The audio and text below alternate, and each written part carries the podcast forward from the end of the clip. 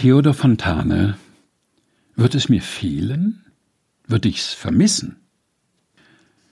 Heute früh, nach gut durchschlafener Nacht, bin ich wieder aufgewacht.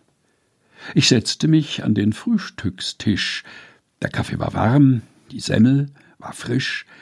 Ich habe die Morgenzeitung gelesen. Es sind wieder Avancements gewesen. Ich trat ans Fenster. Ich sah hinunter. Es trabte wieder, es klingelte munter. Eine Schürze beim Schlechter hing über dem Stuhle, kleine Mädchen gingen nach der Schule.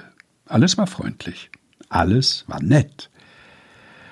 Aber wenn ich weiter geschlafen hätt und tät von all dem nichts wissen, wird es mir fehlen? Würd ich's vermissen? Theodor Fontane Wird es mir fehlen, würd ich's vermissen. Gelesen von Helga Heinold